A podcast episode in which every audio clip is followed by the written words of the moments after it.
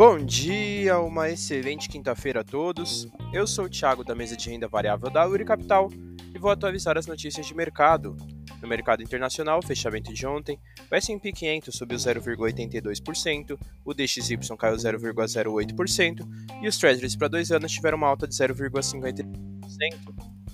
As bolsas americanas fecharam em alta, com o mercado mantendo a visão otimista com a economia e os balanços das empresas fortes, mesmo com os juros altos. Indicadores para o mercado internacional no dia de hoje, os pedidos iniciais por seguro-desemprego nos Estados Unidos saem às 10h30 da manhã.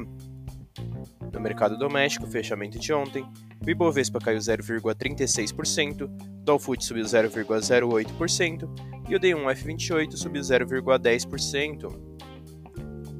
A bolsa doméstica fechou em queda, com o Vale e Petrobras evitando uma queda maior do índice.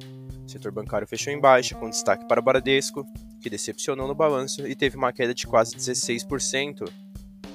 Indicadores para o mercado doméstico no dia de hoje, o IPCA sai às 9 horas da manhã. No radar doméstico, manter atenção com os dados de inflação no Brasil e do mercado de trabalho americano. Essas foram as notícias de hoje. Desejo a todos ótimos negócios.